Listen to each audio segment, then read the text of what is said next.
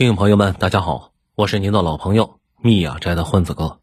混子哥今天继续向大家推荐九编所写的精彩的文章，这些文章都发表在他的个人公众号“九编”以及头条号“九编 Pro”，欢迎大家去关注。今天我们分享的文章的题目是“读懂王自如，读懂体制化”，发表时间二零二三年十一月十五日。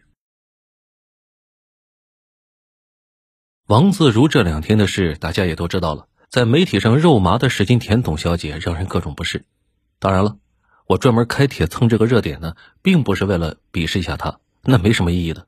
咱们聊个更深层次的问题，那就是体制化和人身依附。其实啊，王自如的那些话呢，在高度阶梯化的大型组织里是非常常见的。很多人适应了那种环境，拍领导马屁那是下意识的。根本没有意识到自己的话听起来有那么肉麻，这个特点并不区分国企、私企什么的，只要是组织大到一定规模，里边的人自然就被异化了。因为在大型组织里，你的地位和工资什么的，并不是你真的能为组织贡献那么多，而是你的领导觉得你可以。这种情况下，所有人自然而然的就会发自内心觉得自己的生命线是在领导那里。别人的一句话，可能就决定了你未来几十年的命运。跟很多人理解的不一样的是，这个社会上很多那些处在高位的人，他们是很清楚自己能拿到工地老哥十倍甚至几十倍的工资，并不是因为他们能搬十倍的砖。说的难听一点，大型机构里的提拔是交易，而不是奖励。当然了，这里不是说能力不重要啊，而是说你会发现能力呢没那么重要。一般的玩法呢，是到了一定时候，几个候选人能力都差不多，最后领导选了那个最默契的人，进入了管理层。无论是政府当官还是企业里当领导，一定要有情商。什么意思呢？领导说什么话呢？你得听出来弦外之音。领导提拔你，并不是简单的要干活，那换谁都可以的。为什么要提拔你呢？主要是你能给领导搞定事，替领导承担一些他承担不了的责任，比如某件事呢难度很高。道德上呢也处于灰色地带，领导一提醒，你得自己赶着上，主动承担，不能等着领导给你直接指令。毕竟，如果需要领导直说的话，领导也有责任了。绝大部分时候都是这样，所有的机会背后都可能是坑。换句话说呢，很多坑也是往上爬的机会。如果你 get 不到领导的深意，那你和领导之间就属于没默契的，他很快啊就不想带你玩了。你说？那经常背锅，那不是容易出事儿吗？啊，不一定啊，绝大部分时候你背的锅都是以风险的形式存在。既然是风险，那就存在一定概率永远不会出事。也就是说，出了事儿呢，你会很惨；不出事，你和领导就会得到丰厚的回报。另外，风险的存在呢，客观上也在逼着你去考虑怎么降低发生概率。大家一定要知道一件事：越是位高权重的人，越没法去赌。如果必须赌，那就让小弟去赌，输了让小弟去顶，赢了一起分成果。正好小弟呢也想立功上位，这样双方就一拍即合了。咱们以电视剧《人民的名义》为例，那里边高育良的很多坏事就是让祁同伟去做的。多说一句啊，咱们经常以电视剧举例啊，不是说已经沦落到把电视剧内容当真了，而是说聊这个呢最保险，而且那个电视剧啊非常写实。后来，祁同伟呢还有个自白，具体的我忘了哈。大概内容呢是：这件事你做了可能会倒霉，但是你不做就得出局，然后人家换个能做的人来做。你不给领导背风险，那你就不是领导自己的人啊。下次有了提拔机会，他凭什么会提拔你呢？我们再想想《人民的名义》里面的丁义珍、李达康想要 GDP，但是很多具体的灰色业务就是丁义珍在搞。后来出了事，李达康可以做到彻底的风险隔离。竟然完全没有受影响，可是丁义珍呢就得仓皇出逃了。后来李达康又想提拔宇宙区长孙连成，取代跑路的丁义珍给他做事，可是这货实在是不上道，不知道是装糊涂还是真糊涂。领导各种暗示，他一概装作听不明白，没有一件事能和李达康保持同一个节奏。后来被李达康赶去少年宫了。其实大家想想。孙连成从基层爬到了全国靠前的超级市重点区的区长，他怎么可能这点情商吗？摆明了这就是不合作，不想趟李达康的浑水。可以合理推测，如果高玉良去拉拢孙连成，估计也纳闷这么个糊涂蛋是怎么当上区长的。因为孙连成大概率已经嗅出来了，李达康和高玉良总得完蛋一个，或者都得完蛋，不想趟他们的浑水，或者已经意识到自己的内心深处对进步没那么渴望，不值得去冒险。大家再想想，这个电视剧演的是二零一七年的事，那时候房地产还处在上升期啊，一切都是欣欣向荣的。现在已经在下行周期，当时的很多雷现在已经开始爆了。如果孙连成那时候接受李达康的暗示去做那些事，说不定后果就是下一个丁义珍得出逃美国，最后客死他乡。丁义珍和孙连成就是一个人处在十字路口的两种选择。短期看呢，孙连成啊太惨了，去了少年宫；可是长期看不一定，他躲开了一个巨大的坑。没办法的是，风险和收益都是正相关的。这个世界上不存在高收益却是低风险的事。如果存在，那一定是别人替你把风险承担了。在网络上，咱们都鄙视那种领导的背锅侠。现实里呢，你想去给领导背锅，领导还都不想要你呢。毕竟，如果这工作的收入只有万把来块钱，可能大家都嗤之以鼻。如果像王自如那种年入几百个 W，是不是大家上杆子挤着去呢？此外，也有一些属于中年人独特的难言之隐。人一旦过了三十五，游戏就会变得一点都不好玩。不仅上有老下有小，关键是整个人就非常尴尬。比如你万一失业去应聘基层程序员，可是体力实在是扛不住，而且你领导比你小七八岁，你不尴尬他都尴尬。可是想去面试领导呢？市场上几乎没人会需要一个领导，毕竟自家的员工也需要晋升阶梯啊。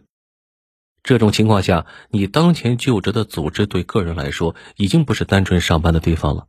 你离开了这个组织，什么都不是，你的生活会大幅下降一大截。这个时候，对待工作、对待领导，就有了人身依附。而且尴尬的是，你在一个组织里混得越好，可能对这个平台依附越深。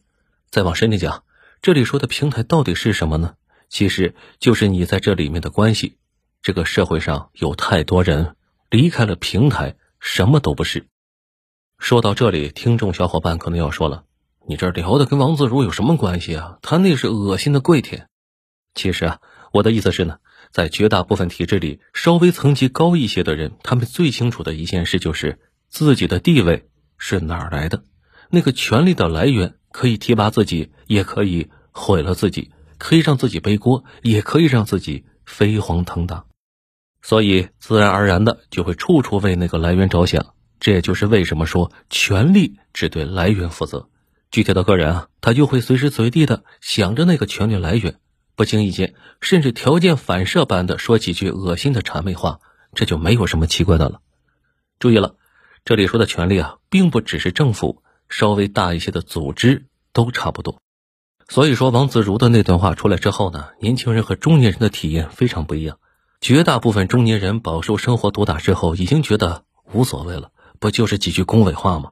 自己说过更恶心的，可是却没有换来王自如的地位呢，自然对王自如并没有多少意见，甚至很多人发自内心的羡慕，觉得这货啊，真是个幸运的好同志。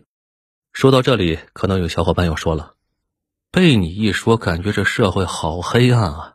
其实也不至于，因为绝大部分人其实并不涉及在大型组织里给领导钱卖身契这个问题，就像百分之九十的公务员一辈子连个科级也混不到一样，根本没资格担心祁同伟那样的困局。这个社会绝大部分人其实并不会触及王自如那种层面的问题，基层其实把自己的具体工作做了就完事儿了，根本不涉及那些复杂的勾心斗角，也不需要承担额外的风险，哪怕你在诈骗公司上班。如果你是基层员工，被抓后大概率你被拘留三十七天就能放，你的领导就得被抓去采几年缝纫机了。当然，风险不高的是，毛病是工资收入一般不会太高。王自如说自己从来不看工资条，看工资条这种事儿，那是基层员工干的事儿，爬得稍微高点，谁会去看那个呢？有人问：出卖尊严赚钱好吗？这也分人的，咱们绝大部分人是很在乎尊严的，但是在一些人的眼里呢？没有什么是不能交易的。你觉得尊严不容侵犯，那是因为卖不上好价钱。你会为了万把来块的工资被领导各种 CPU。王自如就可以为了几百个 W 对着镜头舔董小姐。当然了，这种思维呢非常不好，咱们是要严厉批评的。我导师以前在大学总给我们讲，要练好本领，将来在社会上慢慢往上爬。我还以为他混了一辈子象牙塔，并不了解新手村之外的东西，所以闭口不提其他东西呢。他却跟我说，以为象牙塔里关系简单是绝大部分人关于大学最大的错觉，哪怕小学都超级复杂，更别说他们那种充满人情的大学了。学校和医院应该是最复杂的地方，因为在外面你可以跳槽什么的。这些地方呢，几乎没法跳，人身依附比所有地方都严重。当然了，如果你下定决心不往上爬，优势又出来了，因为公共部门呢不能随便赶你走。只是这些年也在改革，搞聘用制，甚至跟电子厂似的搞劳务派遣，那就没招了。说到这里，你可能要问：不喜欢这样的生活怎么办呢？别去大组织就行了。如果能降低点需求，比如房子呢，别买那么贵的，孩子别生太多。整体啊还凑合，最怕的事情就是家庭硬开支太多。你一把年纪混大型组织，那你基本上被绑架了，随时会被撕票的那种，连呼吸都小心翼翼的。如果你不用出卖尊严，不用承担风险，还能赚到钱，那只能说你是个幸运的好同志。钱难赚，翔难吃，叠加你不干总有人干的东亚困局，上位本身就是个高难度的操作，所以。本条视频的基调呢，也并不是批评，而是聊这件事的深层次成因。总之吧，还是希望大家不要过上那种鄙视王自如、试图成为王自如、最后羡慕王自如的生活。好了，文章到这里就结束了，感谢作者九编。正在收听节目的朋友们，您对作者在文中的关于体制化的规则和人身依附的这种潜规则？都是有哪些看法呢？或者您都有哪些亲身体验呢？请把它分享到我们的评论区。这里是有声专辑《九编》里面的故事，是由作者九编授权的公号文章的独家音频发布方。如果你喜欢这个节目呢，请转评赞给一个，并把它分享给您的朋友们。如果您能给这个专辑一个五星好评的话，那将是对作者和主播的最大的鼓励和支持。在这里插播一句，混子哥的新专辑。逻辑学入门已经上架更新了，通过每一期精炼的小文章，让你了解一个逻辑学的知识点，很有意思。希望大家去订阅收听，给一个五星好评，并把它分享给您的朋友和家人们。感谢大家的支持，我们下期节目再会。